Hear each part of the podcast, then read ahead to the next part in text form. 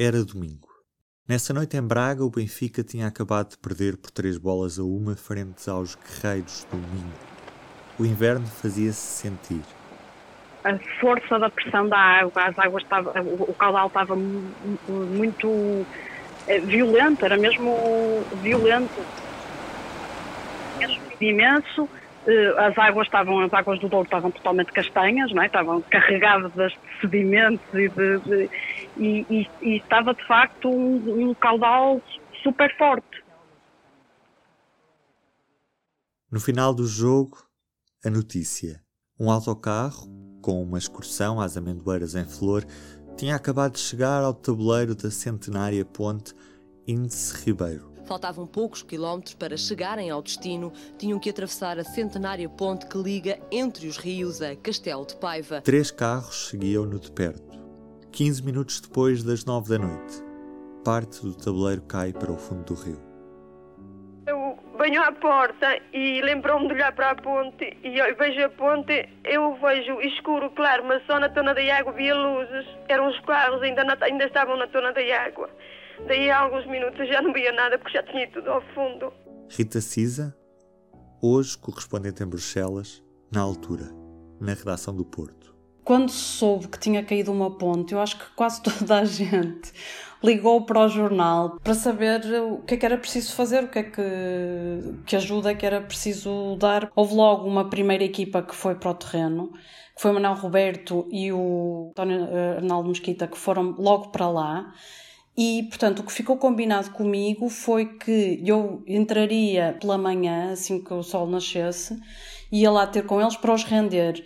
E depois ainda viriam mais dois turnos, eh, vê lá a diferença que é em 20 anos, como é que se organizavam as coisas e não era. Enfim, nós já tínhamos uma edição online, mas, mas planeava-se o trabalho em função do que ia sair no papel à noite. Foi há 20 anos, 4 de março de 2001. Foi até um choque eh, silencioso, porque eu vinha a descer, uh, a, descer a estrada uh, e, e, de repente apercebi-me aqui era a ponte. Portanto, eu estava à procura do sítio, não é? A descer a estrada, a ver onde é que seria o sítio da ponte e já estava no sítio onde era a ponte. Só que não havia ponte nenhuma.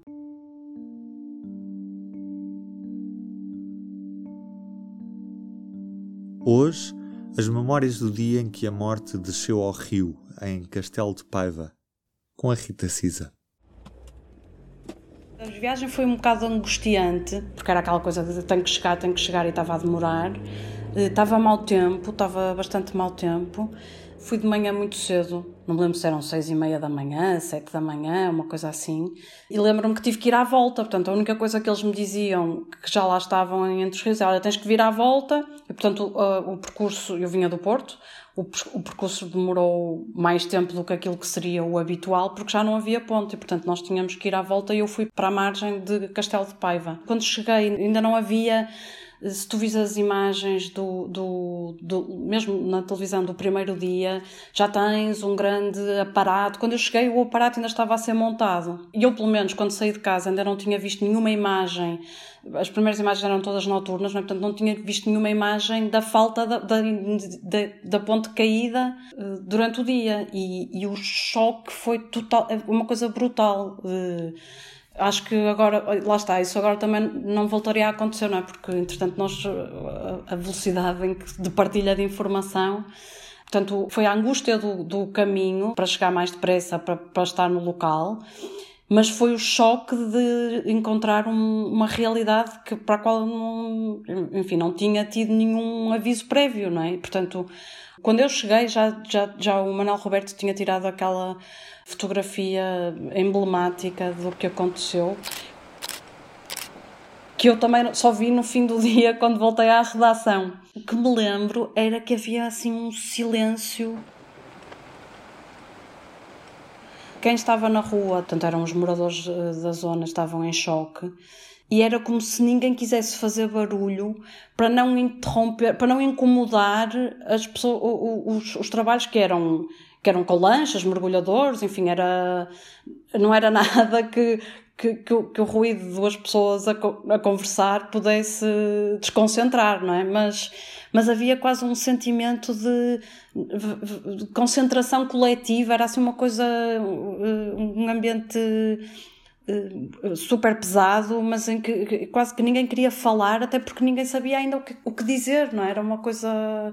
Na hora em que eu cheguei, ainda havia muita esperança de, de poder encontrar muitos, muitos sobreviventes, que, que umas horas mais tarde já não existia.